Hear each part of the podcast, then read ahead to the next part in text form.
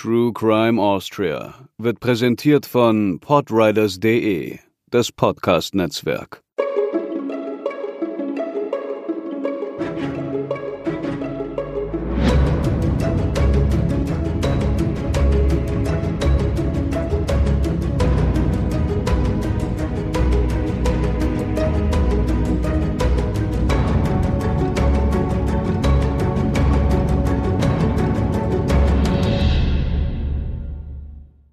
Hallo und herzlich willkommen zur 27. Episode von True Crime Austria. Wir hoffen, ihr seid von unserer letzten Reise alle gut zurückgekehrt. Mein Name ist Katharina und bereit für eine neue Erkundungstour ist auch Hubertus. Hallo. Heute zieht es uns in die Welt der Kunst, aber zuvor widmen wir uns wie letztes Mal noch einem kurzen Punkt vorab. Wir hatten ja schon gesagt, dass wir mit unserem Podcast umgezogen sind das ist alles immer furchtbar aufregend, bringt aber auch ein paar Sachen mit sich, die leider nicht ganz so reibungslos laufen können und das ist bei uns leider der Fall gewesen. Deswegen gibt es nach wie vor ein paar Sachen, die wir im Auge behalten müssen. Wenn euch also irgendetwas auffällt, das ungewöhnlich ist, meldet euch gern bei uns. Das kann sowas sein wie fehlende Bilder oder Folgen, die von einem Punkt zum anderen springen. Wir freuen uns auf jeden Fall über Hinweise, falls noch etwas sein sollte. Zuletzt ging es einfach noch ein bisschen kurios zu, aber ich hoffe, wir haben es bald geschafft. Immerhin, das ist ja die perfekte Überleitung für unseren heutigen Fall. Der ist nämlich auch besonders kurios. Es geht um ein bekanntes Kunstwerk, das ohne die Tat drumherum vielleicht gar nicht so bekannt geworden wäre. Besagtes Kunstwerk stand im Kunsthistorischen Museum bis zu einem lauen Frühlingsabend, genauer dem 11. Mai 2003. Die Geschichte ist verrückt, und ich muss sagen, ich freue mich schon drauf, weil es dadurch doch das eine oder andere zum Schmunzeln gibt. Wir befassen uns in der heutigen Episode mit dem Raub der Saliera. Was ist die Saliera denn eigentlich? Zunächst ist sie im Grunde ein etwas überdimensionierter Salzstreuer, auch wenn es da gar nicht so viel zu streuen gibt. Bevor es üblich wurde, Gefäße beim Tisch zu haben, mit denen man das Salz auf das Essen streuen konnte, nahm man es mit kleinen Löffelchen oder mit den Fingerspitzen aus einer Schale.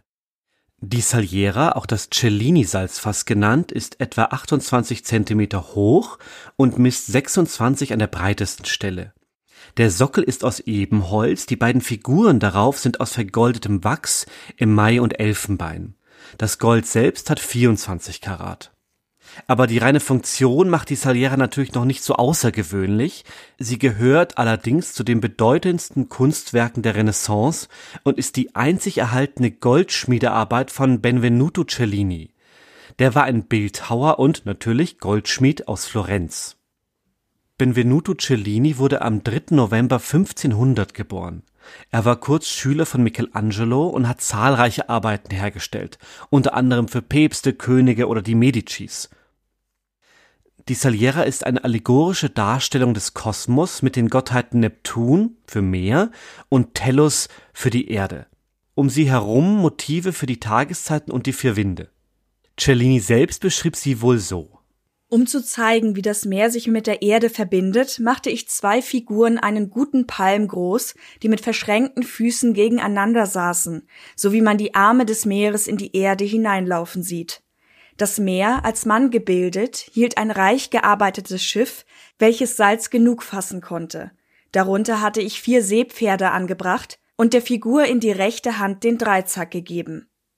Die Erde hatte ich weiblich gebildet, von so schöner Gestalt und so anmutig, als ich nur wusste und konnte. Ich hatte neben sie einen reichen, verzierten Tempel auf den Boden gestellt, der den Pfeffer enthalten sollte. Auf ihrer Seite waren die schönsten Tiere vorgestellt, welche die Erde hervorbringt. Die Saliera entstand, während Cellini sich von 1540 bis 1543 in Paris aufhielt. Sie war eine Auftragsarbeit des französischen Königs Franz I. und gelangte 1570 als Geschenk in den Besitz der Habsburger, genauer in den Besitz von König Karl IX.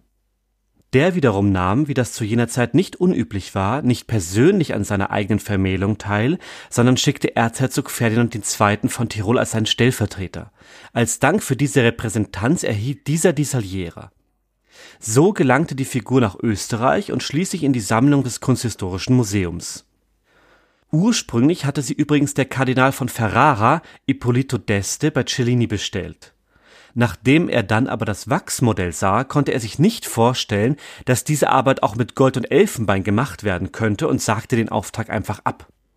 Cellini aber behielt den Wachsentwurf und zeigte ihn bei seinem Aufenthalt in Frankreich Franz I., der so begeistert war, dass er das Risiko einging und Cellini erneut den Auftrag erteilte. Der Wert der Saliera als bedeutendes Kunsthandwerk ist vor allem Bewunderern zufolge nicht zu beziffern. Allein der Schätzwert beläuft sich auf bis zu 50 Millionen Euro. Wie kam es nun zum Raub? An einem warmen Wochenende im Mai 2003 tummelten sich die Menschen in Wien noch bis spät in den Abend hinein. Am Samstag veranstalteten die Kulturbehörden die lange Nacht der Musik. Sie stand unter dem Motto, dass Wonnig und Herr die Nacht wir teilen. Allerdings sollte sich das nicht für alle als treffend erweisen. Etwa 2000 Personen hatten im Zuge der Kulturaktion das Kunsthistorische Museum besucht. Dort wurde zwar gerade die Außenfassade erneuert und alles war mit Gerüsten vollgestellt, aber das Museum hatte dennoch normal geöffnet. Wegen diesen Umbauarbeiten war die Goldschmiedekunstabteilung der Kunstkammer in die Gemäldegalerie verlegt und dort ausgestellt worden. Als das Event in der Nacht zu Ende ging, schloss auch das Museum. Die drei Nachtwächter nahmen ihren Dienst auf. Das bedeutet, um 1.59 Uhr aktivierten sie die Alarmanlage und machten Rundgänge durch Dachboden und Keller. Die Ausstellungssäle waren schon zu besagter Zeit mit Bewegungsmeldern ausgestattet, daher waren sie von den Rundgängen ausgenommen. Die Alarmanlage war genauer 1994 installiert worden und hatte vom Bundeskriminalamt eine Top-Qualität bescheinigt bekommen. Zusätzlich gab es auch eine Videoüberwachung, die allerdings nicht in Betrieb war. Man nahm an, dass man mit ausgeschaltetem Saallicht auf den Aufnahmen eh nichts erkennen könnte. Dazu kam, dass die Kameras auch keine Aufzeichnungsmöglichkeit hatten. Man konnte wohl ein Live-Bild sehen, es wurde aber nichts mitgeschnitten. Um 3.55 Uhr schlug im ersten Stock des Kunsthistorischen Museums ein Bewegungsmelderalarm. Das bekamen die drei Wachleute auch mit. Sie unternahmen allerdings nichts weiter, sondern unterbrachen das Signal. Nun folgt natürlich ein großes Warum. In den vergangenen vier Wochen hatte es viermal falschen Alarm gegeben. Die Bewegungsmelder waren sehr empfindlich und konnten rasch einmal ausgelöst werden, besonders wenn stärkerer Westwind die Scheiben leicht eindrückte. Daher gingen die Wachmänner auch diesmal davon aus, dass gar nichts los wäre. Sie schauten nicht einmal nach. Etwa eine Minute nach dem Aufruhr aktivierten sie die Bewegungsmelder wieder, um zu vermeiden, dass das automatische Alarmsignal an die Polizei durchgestellt wurde. Da die Sensoren nicht noch einmal anschlugen, gingen sie davon aus, dass alles in Ordnung war. Aber wir würden nicht hier mit euch sprechen, wenn das auch wirklich der Fall gewesen wäre. Gegen 8 Uhr morgens begann das Reinigungspersonal mit der Arbeit.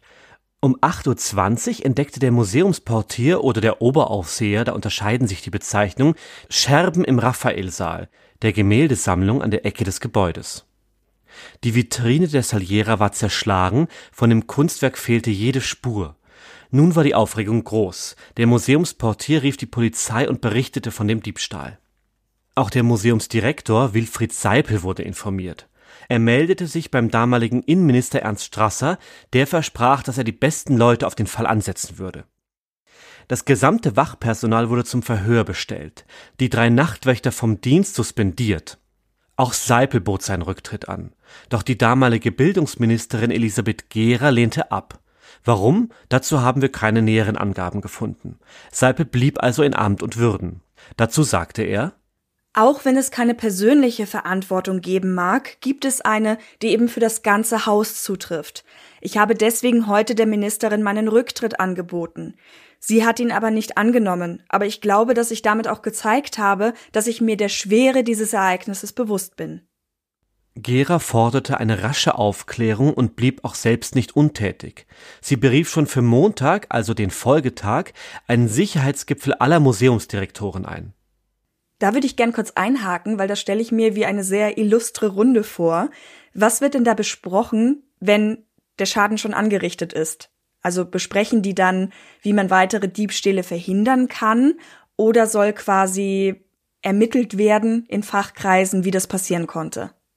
Also so wie ich das verstanden habe, war das natürlich einmal auch eine politische Aktion, einfach um zu zeigen, wir tun was. Nicht? Also wir sind uns bewusst, hier ist was, was Schlimmes passiert. Wir holen erstmal alle zusammen an einen Tisch und machen quasi eine große Lagebesprechung. So schien es mir. Und konkret ging es darum, dass darüber gesprochen werden sollte, ob denn generell die ganzen verschiedenen Museen, die es nun mal im Bundesbesitz gab oder gibt, ob die tatsächlich auch alle gut gesichert sind. Damit man, wenn man dran drauf käme, ja, hm, stimmt, äh, wir haben da ein Problem oder das sind Mängel, Mist, jetzt sind uns die Leute draufgekommen, jetzt ist es öffentlich geworden, damit man dann schnell reagieren könnte. So habe ich das zumindest verstanden. Bei diesem Sicherheitsgipfel erklärte man sich gegenseitig, dass die Sicherheitsvorkehrungen in den Museen eigentlich ohnehin einem guten modernen Stand entsprachen. Dies wurde dann auch in einer Stellungnahme des Museums zum Raub veröffentlicht. Aber natürlich könnte man den Risikofaktor Mensch nicht ganz ausschließen, also menschliches Versagen.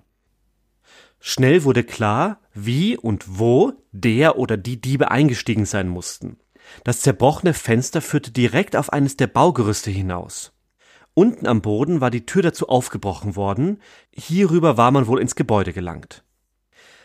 Das Wachpersonal wurde aufgestockt und musste Extraschichten schieben, um weiteren Diebstählen vorzubeugen, vor allem im ersten Stock des Museums, wo die Saliera verschwunden war. Zusätzlich wurde eine private Sicherheitsfirma angeheuert, um von nun an das Gerüst vor weiteren Kletterfreudigen zu schützen. Auch aus dem Ausland kam Unterstützung, Scotland Yard bot an, bei der Suche zu helfen. Die ersten Vermutungen gingen von einem Auftrag aus. Zwielichtige Kunstsammler oder Hehler hätten den Diebstahl angeleiert.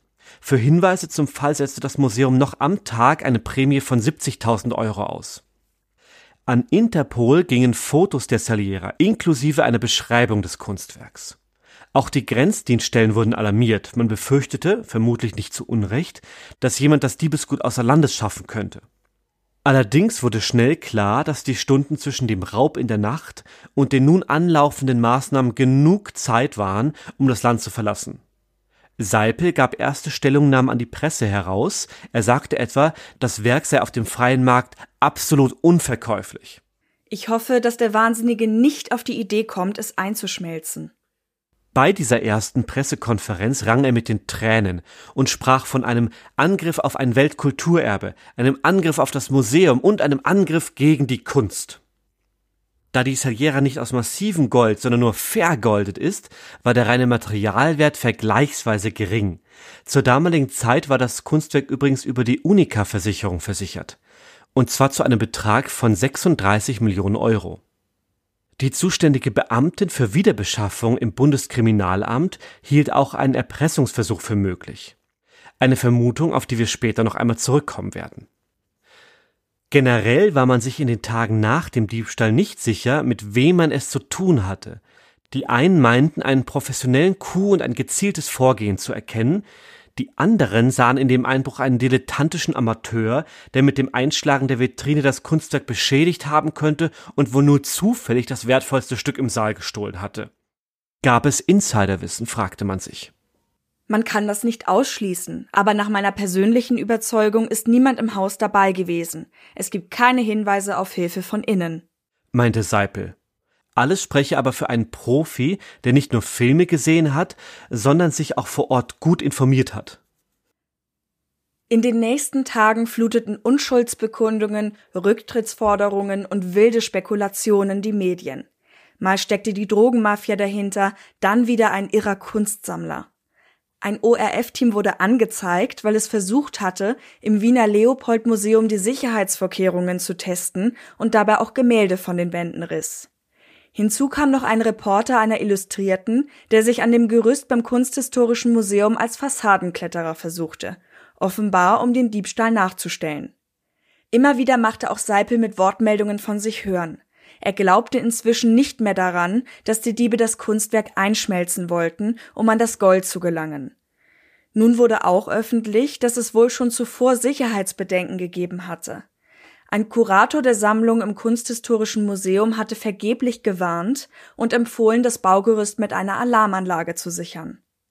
Erst Ende des Vorjahres hatte sich außerdem der Spezialversicherer AXA Art von seinem Kunden, eben dem Kunsthistorischen Museum, getrennt.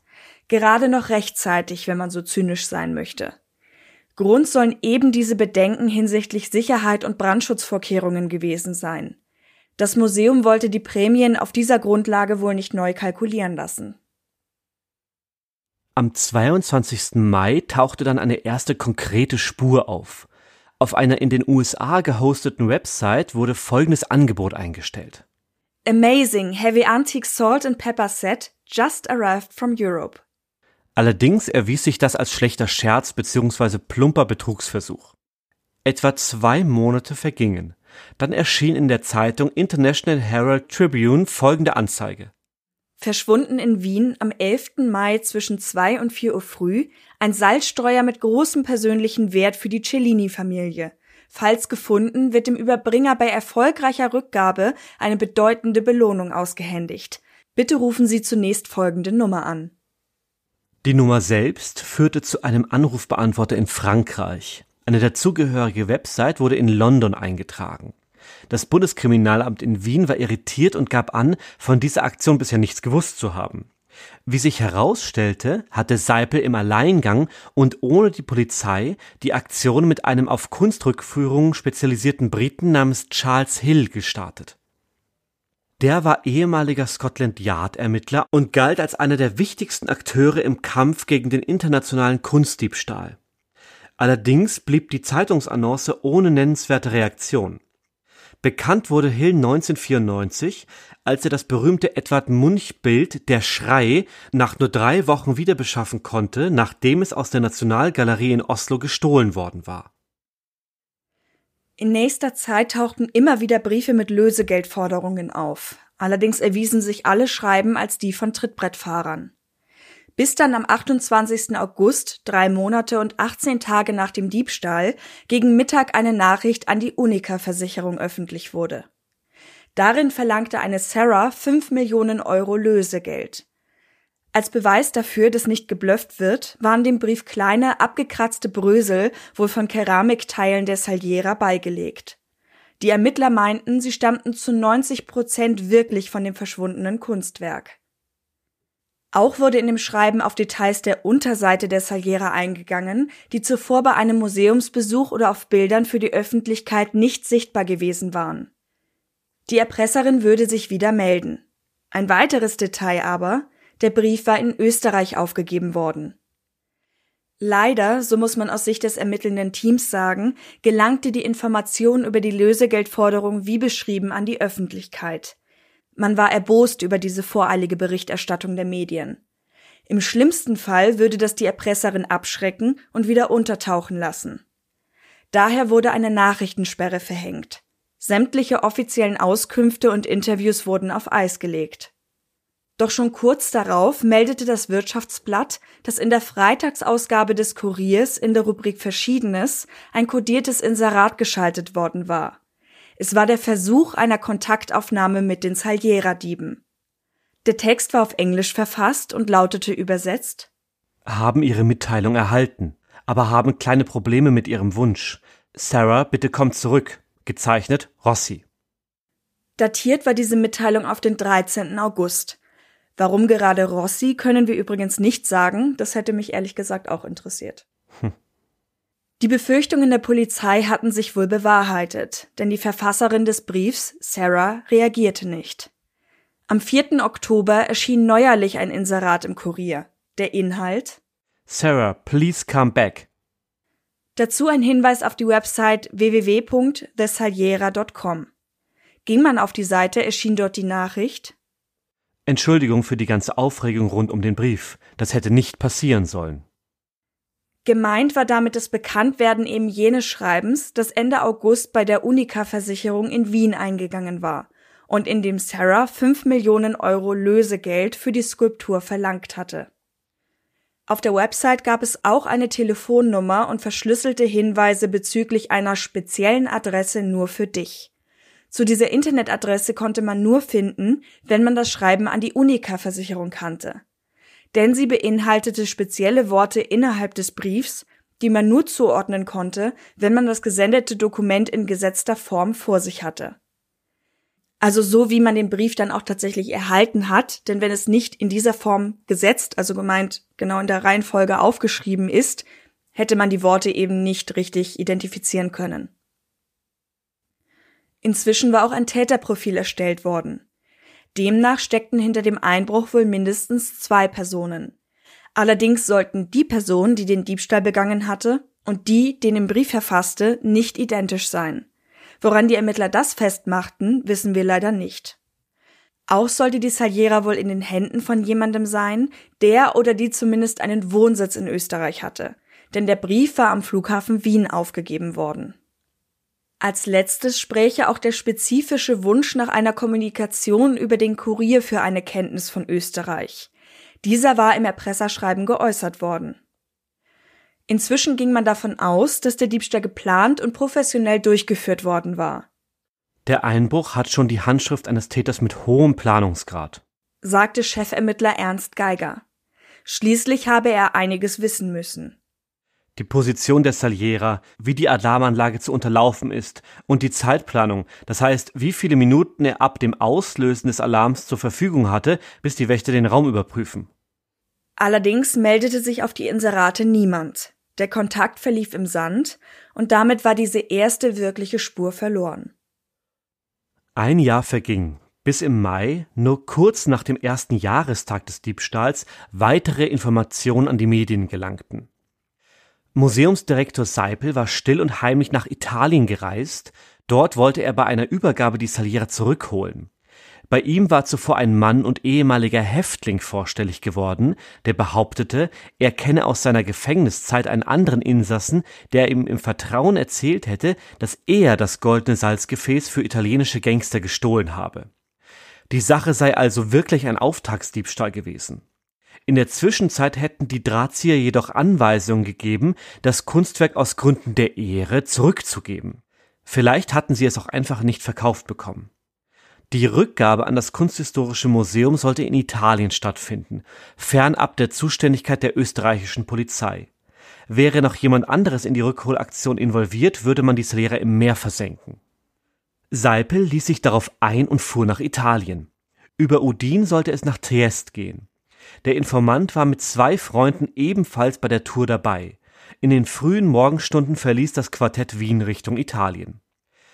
Dort angekommen berichtete der Informant dann, sie wären von den italienischen Kriminellen versetzt worden. Aber die Saliera sei inzwischen, begleitet von einem bewaffneten Mafioso namens Giuseppe, auf den Weg nach Wien geschickt worden. Man hätte sich also gerade verpasst. Die Übergabe in einem Wiener Hotel sei damit nur mehr eine Sache von wenigen Stunden. Zurück in Wien war allerdings nirgends eine Spur von Mafiosi, Saliera oder sonst ein Hinweis auf deren Verbleib zu sehen. Wie sich nun zum Unglück des Direktors durch Ermittlungen der inzwischen hinzugezogenen Polizei herausstellte, war die geplante Übergabe ein Fake und damit auch der Rest der Geschichte. Der angebliche Dieb saß über den gesamten Tatzeitraum im Gefängnis, hatte also ein ziemlich gutes Alibi. Und der Informant selbst, ein 42-jähriger Wiener, hatte zwar tatsächlich schon einmal im Gefängnis gesessen, darüber hinaus aber weder Kontakte zu italienischen Kriminellen, noch war irgendein Part seiner Geschichte wahr. Im Gegenteil, er entpuppte sich als mehrfach vorbestrafter Betrüger. Seipel war auf einen Trittbettfahrer reingefallen.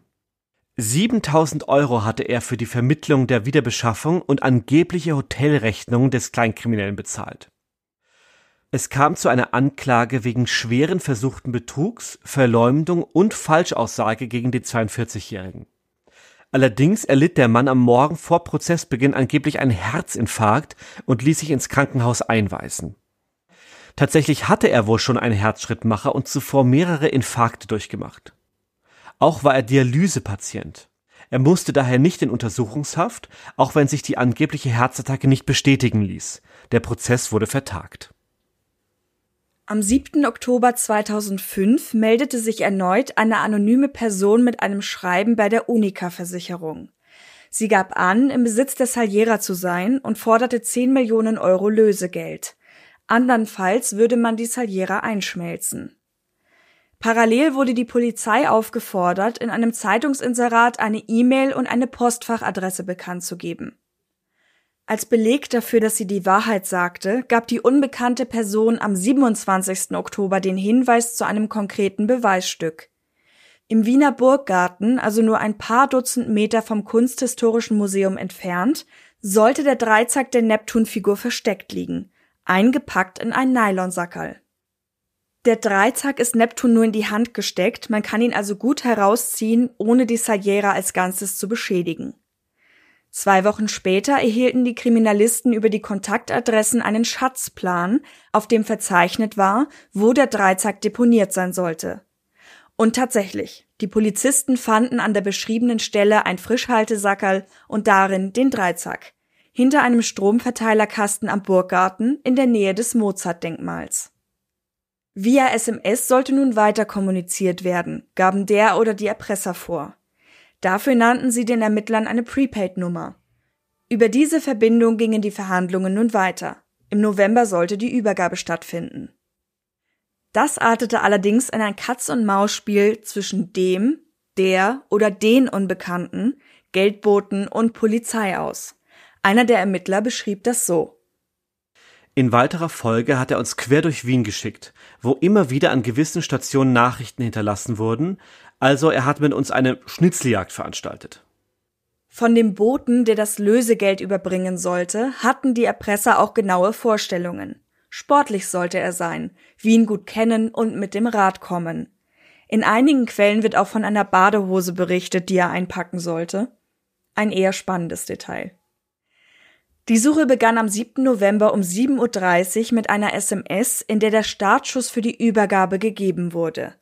Der Geldbote sollte sich auf der Friedensbrücke einfinden. Das war dann die erste von etlichen Stationen, die kreuz und quer durch die Stadt führten. Schließlich bis hinauf auf die Höhenstraße am Wiener Stadtrand. Das dauerte bis hinein in den späten Nachmittag. Insgesamt 13 Stunden war der Geldbote in der Stadt unterwegs. An den unterschiedlichen Orten waren ausgedruckte Anweisungen abgelegt, die jeweils zum nächsten Treffpunkt führten.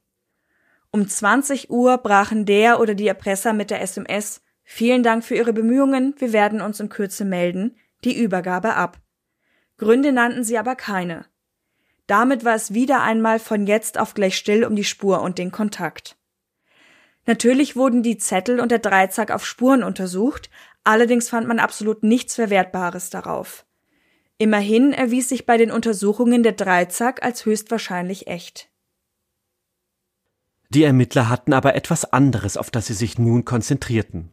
Sie konnten einige der SMS einer bestimmten Telefonnummer zuordnen und auch den Handyladen ausfindig machen, in dem die SIM-Karte dafür gekauft worden war. Durch die Uhrzeit auf dem Kassenbon und die Aufzeichnung der Überwachungskamera in dem A1-Shop auf der Maria-Hilfer-Straße war klar, dass ein Mann die SIM-Karte für jenes Handy gekauft hatte, mit dem der Erpresser per SMS Kontakt zur Polizei hatte. Man fokussierte sich nun darauf, die Identität dieses Mannes herauszufinden. Die Information über die neue Spur und die unglückliche Rückholaktion drohte allerdings Ende Jänner herum an die Öffentlichkeit zu gelangen. Deshalb trat die Polizei am 20. Jänner die Flucht nach vorne an und informierte die Medien über die Entwicklung. Dabei konnten sie mit den Fahndungsfotos aufwarten. Es handelte sich um einen Mann in mittleren Jahren, schlank, mit gepflegtem Äußeren. Nun wurde die Bevölkerung um Mithilfe bei der Identifizierung gebeten. Natürlich stürzte man sich auf diese sensationellen neuen Entwicklungen, und die Bilder des vermeintlichen Täters oder zumindest doch Komplizen und Mitwissers wurden in etlichen Medien gezeigt. Tatsächlich meldete sich jemand. Am nächsten Tag rief um 19.30 Uhr ein Mann bei der Polizei an. Allerdings war seine Bitte eine besondere. Er wäre von Freunden und Bekannten auf die Ähnlichkeit angesprochen worden und wollte sich beschweren, dass sein Foto in den Medien zu sehen war. Sein für diese Folge geänderter Name war Lukas Hofer. Zum Zeitpunkt seiner Meldung 50 Jahre alt, wohnhaft in der Westbahnstraße in Wien-Neubau. Inhaber einer Firma spezialisiert auf Überwachungstechnik und Gebäudesicherung, also Alarmanlagen. Er gab an, geschieden und Vater zweier Kinder zu sein. Finanziell durchaus gesichert, mit eigener Altbauwohnung in Wien und Ferienhaus im Waldviertel. Ein ganz normaler Typ. Die Polizei überprüfte ihn natürlich dennoch. Und tatsächlich, bei einer ersten Hausdurchsuchung wurden Spuren sichergestellt, die ihn mit der Tat in Verbindung brachten. Er hatte mehrere Checklisten geführt, auf denen etwa ein Feldstecher stand, aber auch die Handys, die er für die Erpressung gebraucht hatte. Die Ermittler fanden auch einen Tatplan, den Hofer vergessen hatte zu vernichten. Also detaillierte Aufzeichnungen, die ihn nun überführten. Hofer war der Saliera-Dieb, der die Ermittler jahrelang immer wieder vorgeführt hatte. Als ihm bewusst wurde, dass er enttarnt war, änderte sich sein Verhalten. Er begann mit den Polizisten zu kooperieren. Vielleicht wurde ihm nochmal bewusst, was ja auch immer wieder in den Medien und von Polizei und Museum gesagt wurde. Wenn der Dieb nur kooperativ wäre und die Saliera herausgeben würde, könnte er vor Gericht ein milderes Urteil erwarten. Immerhin drohten ihm bis zu zehn Jahre Haft. Er legte ein Geständnis ab. Hofer gab bei seinen Einvernahmen an, dass er einige Wochen vor dem Diebstahl erstmals die Saliera gesehen hatte, als er einer italienischen Reisegruppe nachgegangen war. Dabei waren ihm mit seinem geschulten Blick auch die Sicherheitsmängel aufgefallen. In jener Nacht im Mai 2003 war er dann unterwegs gewesen, leicht angetrunken nach einem Discobesuch und in ausgelassener Stimmung. Als er an der Wiener Ringstraße entlang ging, sah er an einer Seitenfront des Kunsthistorischen Museums am Maria-Theresien-Platz ein Baugerüst stehen. Ihm kam eine spontane, buchstäbliche Schnapsidee. Er knackte das Vorhängeschloss an der Eisentür, die das Gerüst absperrte. Damit waren auch die fünf Meter hohen Holzplatten um das Gerüst herum kein Hindernis mehr für ihn. Er kletterte hinauf. Das sei wohl nicht besonders schwer gewesen, selbst in seinem alkoholisierten Zustand. Wir erinnern uns an dieser Stelle, der Museumsdirektor hatte diese Möglichkeit ausgeschlossen und man war ja eigentlich übereingekommen, dass das groß geplant gewesen sein musste und von professionellen, also geübten Dieben oder Einbrechern begangen worden war. Ich bin betrunken auf dem Gerüst gestanden und habe mir keine Gedanken gemacht, was ich nehmen soll. Es ist mir ums Reinkommen und darum gegangen, es denen zu zeigen. Auf Höhe des ersten Stocks angekommen, hebelte Lukas Hofer eines der ungesicherten Fenster auf, kam aber an der Jalousie dahinter nicht vorbei. Er kraxelte daher wieder hinunter, holte aus seinem in der Nähe parkenden Auto ein Messer und kletterte ein zweites Mal unbemerkt das Gerüst hinauf. Diesmal zerschnitt er die Jalousien. Bei seinem Einbruch zerbrach eine Scheibe, aber auch das blieb unbemerkt. Nun konnte Lukas Hofer ins Gebäude. Das Kunstwerk stand in einer Vitrine nahe des Fensters. Allerdings war die nicht weiter gesichert, etwa durch Panzerglas. Lukas Hofer konnte die Scheibe ohne größere Probleme einschlagen. Die Saliera lag jetzt nur einen Handgriff entfernt direkt vor ihm. Er verstaute sie in einem einfachen Beutel. Dann stahl er sich davon, ohne dass ihn jemand bemerkt hätte. Auch hier nochmal zur Erinnerung. Wir wissen ja, dass das Zeitfenster, das ihm zur Verfügung stand, weniger als eine Minute lang war. Also zwischen dem Alarm, dem Stillen, der in der Überwachungszentrale eingegangen ist bei den drei Nachtwächtern, und dem Zeitpunkt, zu dem sie die Alarmanlage dann wieder scharf gemacht hatten, also knapp eine Minute später. Das heißt, seiner Darstellung nach hatte er einfach gutes Timing und auch eine gewisse Portion Glück.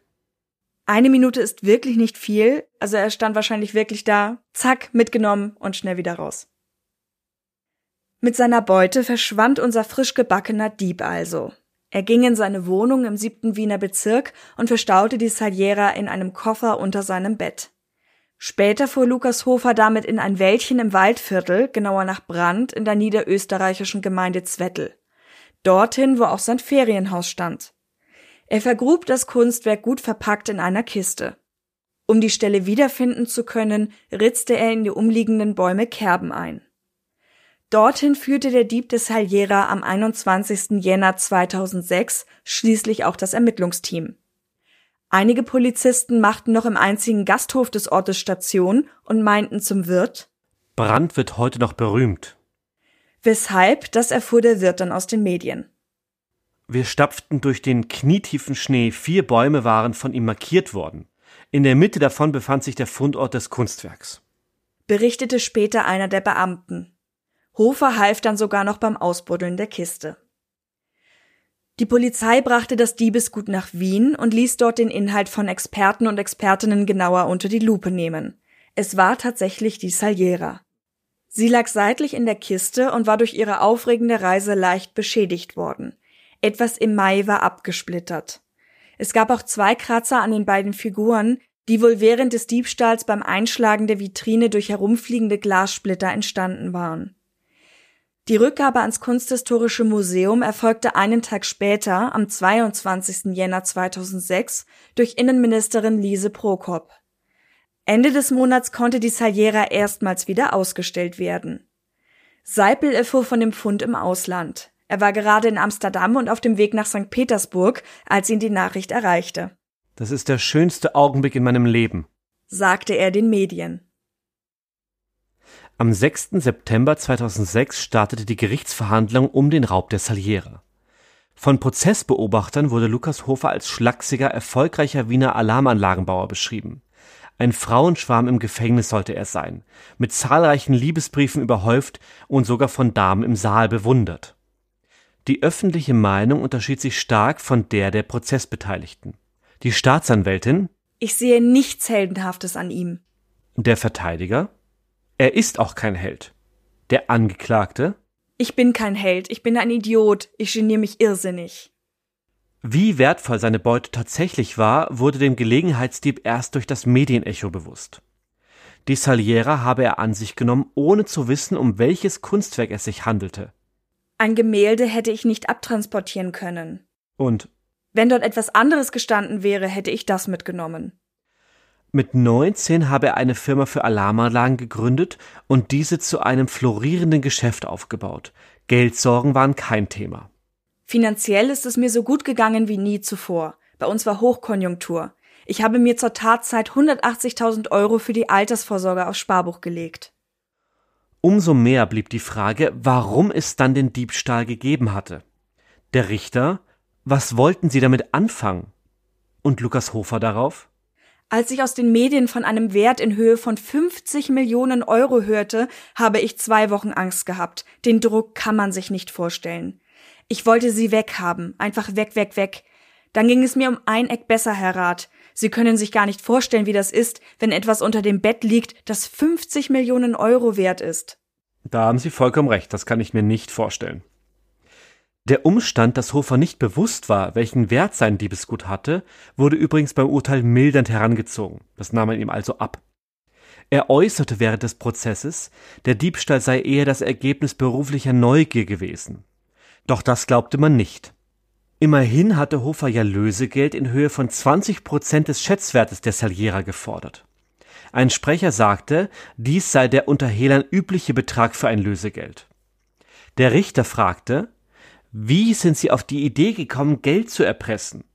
Der Angeklagte, In den Medien stand, was solche Diebe normalerweise tun. Wissen Sie, bei mir hat immer alles mit den Medien zu tun gehabt. Ich dachte mir, ich probier's. Die Verteidigung in Form seines Rechtsanwalts betonte vor allem die persönliche Geschichte von Lukas Hofer, genauer eine Lebenskrise, in der er sich zur Zeit der Tat befunden habe. Nicht nur die Scheidung von seiner zweiten Ehefrau, auch eine eigene Krebserkrankung hätten Einfluss auf diese Entscheidung gehabt. Innerlich hat ihn das sehr getroffen. Äußerlich hat er mit seinen 50 Jahren so getan, als wäre er 20. Er war an den Wochenenden in Lokalen und hat viel getrunken. In ihm war ein Gefühl der Gleichgültigkeit, der Wurstigkeit. Den Coup im Kunsthistorischen Museum habe sein Mandant begangen, um sich zu beweisen. Er sei gleichgültig und narzisstisch. Wie er an das Kunstwerk gekommen war, wurde dabei nochmal Gegenstand von Diskussionen. Die Wiener Staatsanwaltschaft bezweifelte, dass Hofer seiner Tatversion entsprechend wirklich spontan und in betrunkenem Zustand gehandelt hatte. Schwer alkoholisiert kann er nicht gewesen sein, sonst hätte es ihn ja vom Gerüst runtergeworfen. sagte ein Sprecher. Beamten der Sondereinsatztruppe Vega sei es bei der Nachstellung des Tathergangs übrigens drei Stunden lang nicht gelungen, auf gleichem Wege wie Hofer ins Museum einzudringen. Das berichtete der Direktor Wilfried Seipel. Für Lacher sorgte dieser im Prozess außerdem mit der Aussage, er habe nicht gewusst, dass die Sicherheitsvorkehrungen nicht die besten waren. Immerhin, nach dem Diebstahl hatte das Museum zwei Millionen Euro in neue Sicherheitstechnik investiert. Dieser erste Prozess endete im September 2006 mit einem Schuldspruch und vier Jahren Haft für Hofer. Mildern wurde neben der Unkenntnis über den Wert hinzugezogen, dass der Angeklagte unbescholten, kooperativ und geständig war und schließlich das Salzfass auch wieder herausgegeben hatte. Auf der anderen Seite hatte er zuvor aber bereits fast tausend Tage Zeit gehabt, um die Saliera unerkannt zurückzugeben, was ausgeblieben war. Der Staatsanwältin war die Strafe zu gering. Sie legte Berufung ein, die die Verteidigung in Hoffnung auf ein im Gegensatz zu ihr milderes Urteil unterstützte. Zusätzlich wurde aber auch ein Verfahrensfehler angezeigt, dem man Recht gab. Mit Beschluss vom 6. März 2007 hob der oberste Gerichtshof das Urteil aus formalen Gründen auf und ordnete eine Neudurchführung der Verhandlung an. Laut dem OGH war das falsche Delikt behandelt worden. Es ging vor allem um die Frage, ob es wirklich Erpressung oder doch nur Nötigung war, die Unica-Versicherung unter Druck zu setzen. Schließlich wurden die Briefe an die Versicherung durchaus als Erpresserschreiben gewertet. Ein neues Schöffengericht wurde eingesetzt und ein zweiter Prozess anberaumt. Das endgültige Urteil, das am 26. Juni 2007 gesprochen wurde, lautete auf fünf Jahre Haft wegen schweren Einbruchsdiebstahls und versuchter schwerer Erpressung.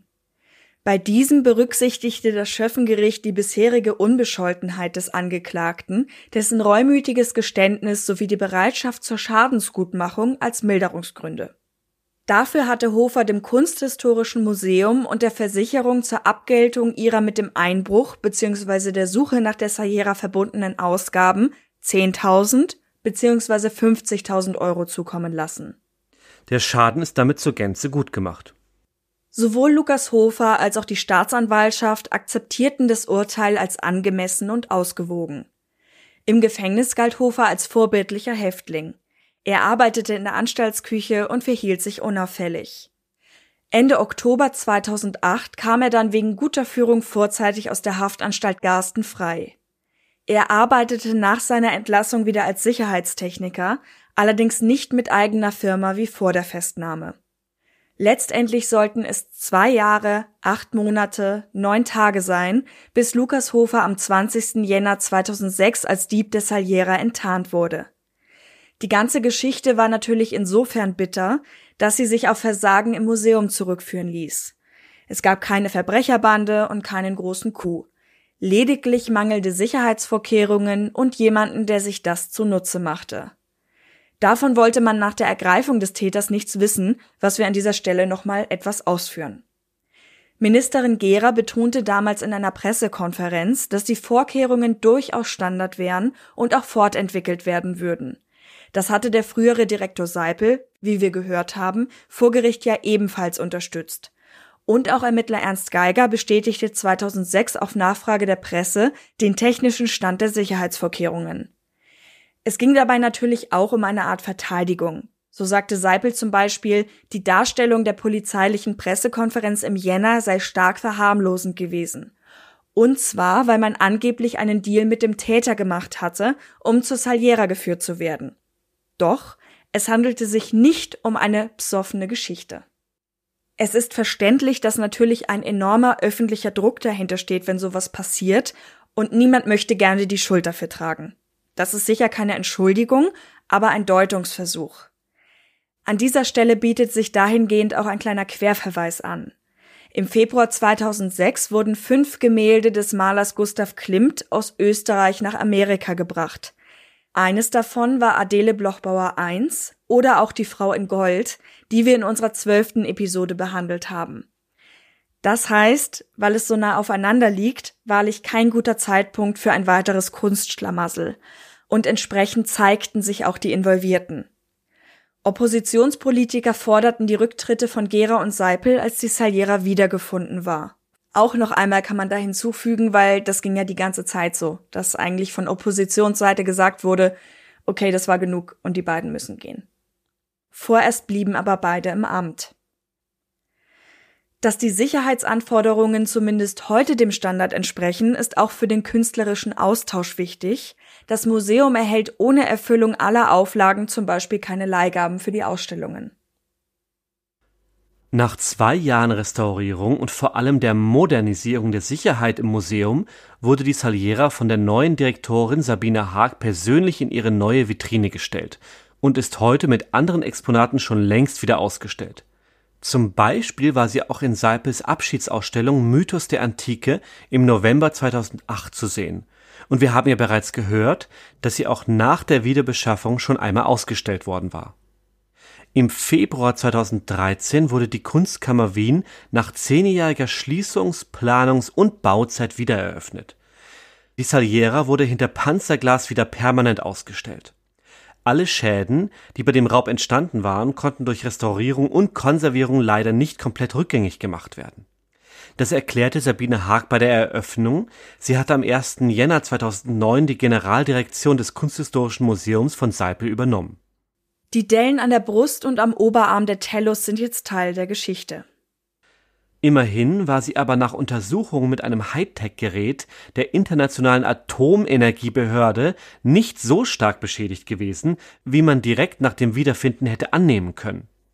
Für die Kunstliebenden unter euch auch noch ein anderes spannendes Detail dazu. Cellini hatte in seiner Autobiografie behauptet, dass er die Saliera aus einem Goldblech mit Hammer und Punzen vollplastisch getrieben, also kurz gesagt mit Schlägen mit entsprechenden Hilfsmitteln bearbeitet hatte. Da das extrem aufwendig ist, gab es lange die Annahme, zumindest die Zehen und die Köpfe des Ensembles seien gegossen worden. 2007 untersuchte man die Saliera mit Hilfe eines Computertomographen. Oder, um es euch ganz genau zu sagen, mit Hilfe eines in Österreich einzigartigen Computertomographen für die zerstörungsfreie Werkstoffprüfung im industriellen Bereich am Campus der Fachhochschule Wels mit Röntgenstrahlen so eine wichtige Information. Bin ich froh, dass wir die noch gesagt haben. Die Messungen ergaben, dass jeweils die gesamte Figur bis hin zu den zartesten Teilen wie Fingern und Zehen mit Punzen und Hämmern geformt wurden und dass Cellinis eigene Beschreibung der Herstellung der Saliera in seinem Traktat keineswegs übertrieben ist, sondern tatsächlich stimmt. Auch die unerhörte Gleichmäßigkeit der Wandstärke von unter einem Millimeter kann nur erstaunen und den größten Respekt vor den handwerklichen Fähigkeiten dieses Genies erwecken. Das erklärte die Kuratorin der Kunstkammer. Damit hat das Kunstwerk also einige Untersuchungen hinter sich gebracht, die aber zusammenfassend zu guten Ergebnissen führten. Die Saliera gilt heute als Prunkstück im Saal 24. Der Ort Brand übrigens, wo die Saliera gefunden wurde, hat heute einen Saliera Wanderweg, Saliera Leibchen nach Geheimrezept und Saliera Schnaps, Obstler mit Goldflankerln drin. Das war also die Geschichte um den Raub der Saliera und wir haben die ja auch schon mal im Kunsthistorischen Museum gesehen und das haben wir erst gemerkt, als wir diese Folge aufgenommen haben. Weil wir ehrlicherweise von den anderen Kunstwerken rundherum viel beeindruckter waren. Also ich erinnere mich noch an ein, wie groß war das, 30 Zentimeter ungefähr großes Goldschiffchen, das mechanisch war, auch aus dem, ich glaube, 15. Jahrhundert, auf jeden Fall alt und mechanisch über den Tisch fahren konnte, was natürlich dann damals ein riesiges Highlight gewesen sein muss. Ich glaube, darauf waren dann auch kleine Speisen drapiert oder so. Ja, oder Flaschen. Ich erinnere mich quasi als Flaschen? Flaschenschiff dran, weil ich diese, ja, das kann auch sein, ja. diese Bezeichnung so lustig fand, weil Flaschenschiff ist ja normalerweise eben eine Glasflasche mit einem kleinen Schiffsmodell mhm. drin. Aber ich glaube auch, dass das ja für Fanden uns ein bisschen wir jedenfalls toller. Mhm. ja. Es gibt ein paar Punkte, auf die wir jetzt einfach in unserer Nachbesprechung nochmal eingehen können. Mir ist dabei vor allem aufgefallen, dass ich das immer wieder spannend finde, wie doch Profile mal auch komplett unzutreffend sein können. Also in unseren Fällen, die wir jetzt bisher hatten, habe ich vor allem Jack Unterweger im Kopf, als es um das Erstellen von Täterprofilen ging weil das damals sehr, sehr gut gepasst hat, was zu ihm gesagt wurde. Und in diesem Fall gab es ja diesen Hinweis, wurde halt am Flughafen Wien aufgegeben, dieser Brief, wobei ich mir auch dachte, vielleicht sollte das sogar eher in die andere Richtung lenken, im Sinne von very international und jemand mhm, gibt am ja. Flughafen was auf, entweder wenn er gerade abfliegt oder wenn er kurz mal ankommt, um das, eben diesen Mega-Coup durchzuführen. Aber diese Idee, dass es zwei Personen gegeben haben muss und dass das von einer Person unmöglich zu bewerkstelligen ist, das ging ja in eine komplett falsche Richtung. Und auch die Aussagen von den Beteiligten, allen voran der Seipel, den wir ja oft zitiert haben in der Folge, der als Direktor des Museums natürlich auch eine wichtige Rolle einnimmt, der aber nicht müde wurde, will ich es mal nennen, zu diesem Thema Kommentare abzugeben, in unterschiedlichster Form. Manchmal hat ihm das auch, sagen wir mal, nicht unbedingt genützt, dass er sich so offen dazu geäußert hat. Unter anderem in der Zusammenarbeit mit der Polizei, die natürlich immer die Ermittlungen möglichst abseits der Öffentlichkeit stattfinden lassen möchte, oder sagen wir meistens. Und er ist ja auch dran rausgegangen und hat gesagt, hey, das waren super Profis, dann waren es wieder Dilettanten, dann wieder Profis, je nachdem, was gerade die aktuelle Tageslage hergab. Und das Detail, das ich dabei auch so spannend finde, ist diese Nachstellung. Dass halt einerseits Medienvertreter versucht haben, offenbar irgendwas in die Reihe nachzustellen. Wie erfolgreich sie dabei waren, wissen wir nicht. Aber allein diese Aussage, dass das Vega-Team eben nicht erfolgreich war in drei Stunden und ein leicht angetrunkener Mann kletterte einfach mal schnell hoch, da musste ich unweigerlich dran denken, dass man ja sagt, Betrunkene und Kinder haben Schutzengel. Mhm da geht vielleicht mal was, was eigentlich sonst nicht so gut geht und ohne Probleme und die armen Leute, die das nachstellen müssen, hängen da wie bei Takeshis Castle oder so. ja, schönes Bild. Also ehrlicherweise kann ich mir beinahe nicht vorstellen, dass da ein Vega-Team drei Stunden lang es nicht schafft. Keine Ahnung, unter welchen Vorzeichen die das nachstellen wollten. Was ich allerdings glaube, und da muss ich dir ein bisschen widersprechen, dass der, oder ich mir gut vorstellen kann, dass der Hofer das nicht spontan gemacht hat, sondern dass er sich durchaus darauf vorbereitet hat. Bei sowas wäre ich dann immer gerne dabei, um den Menschen dabei mal zu sehen. Ja, gut, klar, ja. Damit man das eben besser abschätzen kann, weil so wie diese Interview-Ausschnitte, die wir hatten, waren und so, glaube ich das eigentlich schon. Aber ich glaube, das war so eine Sache, wo man am Ende denkt, oh nein, warum habe ich das gemacht? Und das ist irgendwie alles ganz blöd gelaufen.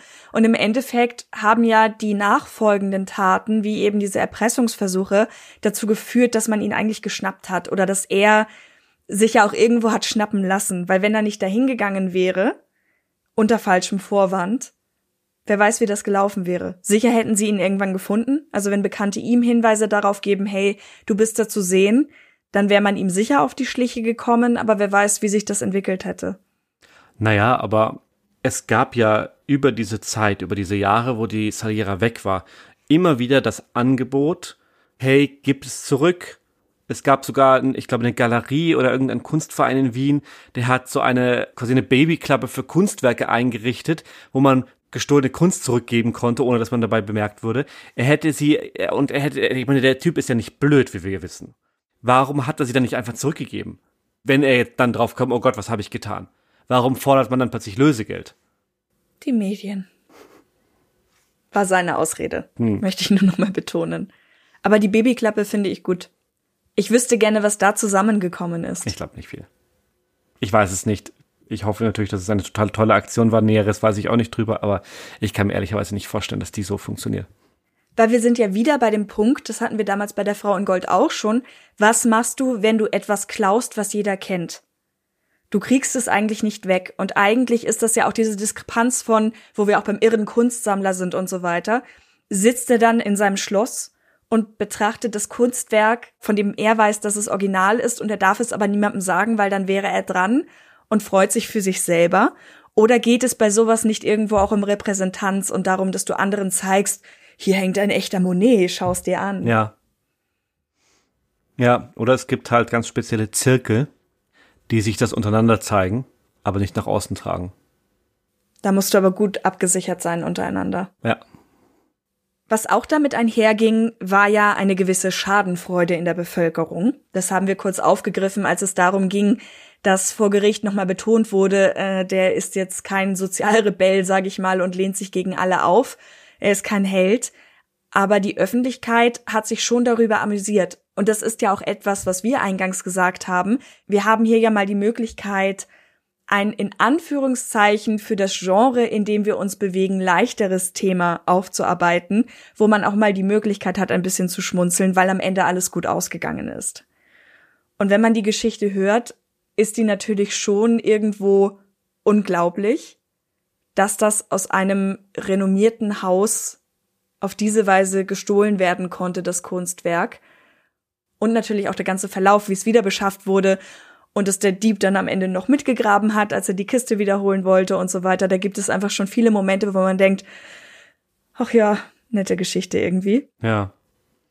Nicht so nett war es dann für zum Beispiel die Museumswächter, die ja nicht nur suspendiert wurden, sondern die sich dann ja auch jahrelang noch anhören mussten, hey, war das ein Insider-Job?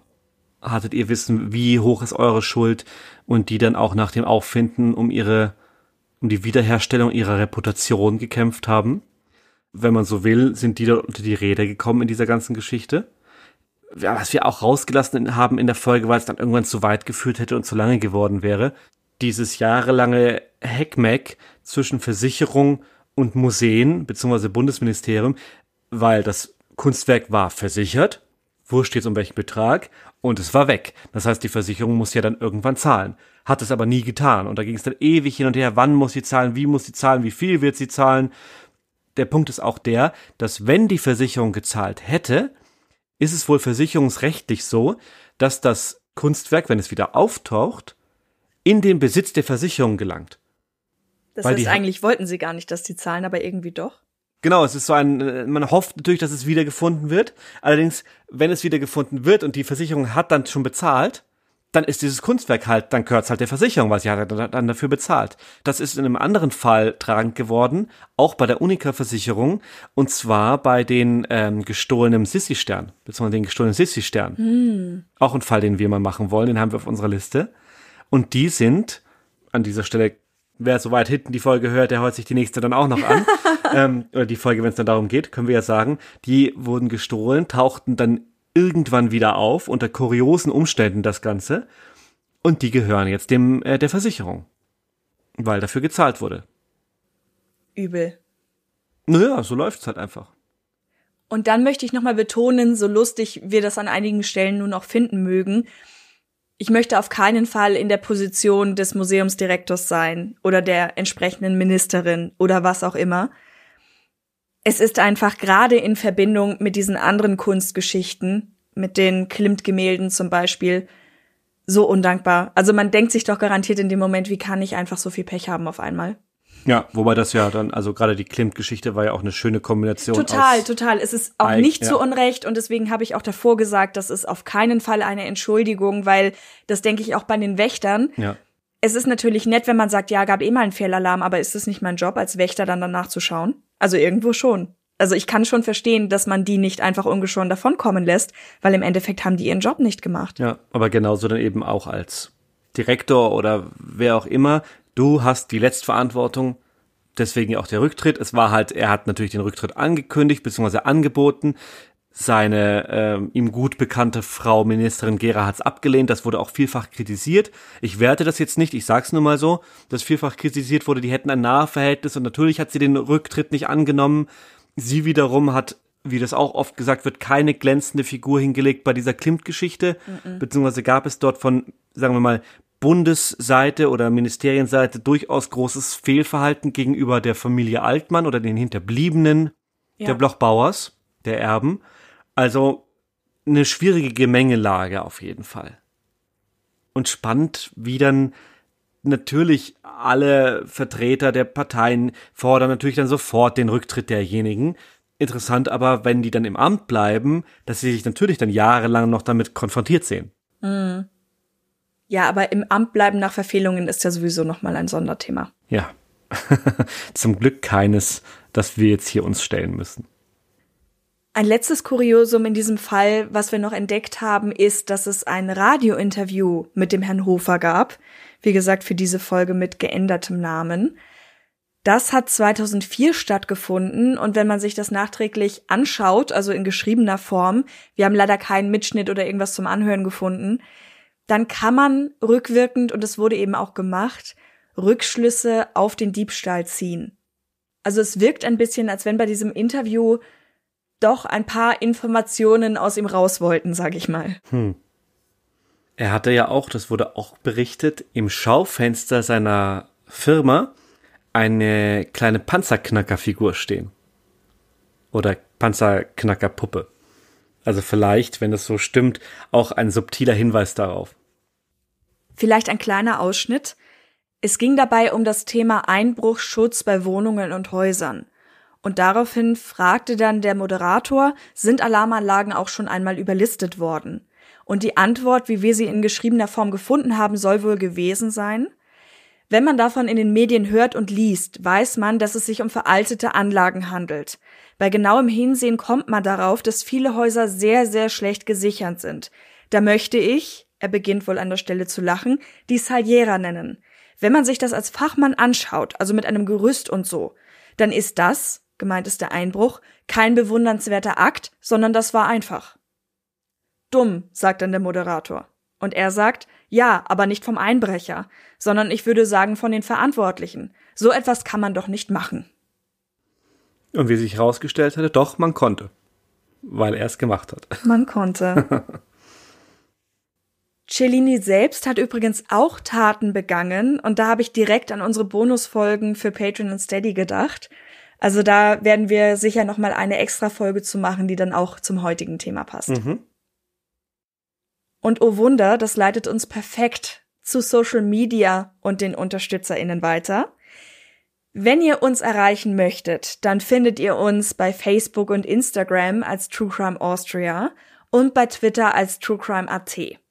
Und wenn ihr uns gerne für unsere Arbeit hier auch finanziell unterstützen möchtet, dann stehen euch die beiden schon genannten Support-Plattformen Patreon und Steady offen. Da könnt ihr euch für eins der Level entscheiden, der Support-Level und bekommt dann auch ein paar Einblicke von uns, Behind the Scenes, Bonusfolgen, Folgen ohne Werbung und so weiter und so fort. Hinweise darauf in den Show Notes, ebenso wie auf unseren Direktlink für PayPal. Das ist ein dritter Weg, über den das möglich ist. Das war unser Ausflug in die Welt der Kunst. Ich bin ja immer ein besonderer Freund dieser Verbrechen, die sich in andere Gebiete verirren, wenn man so möchte.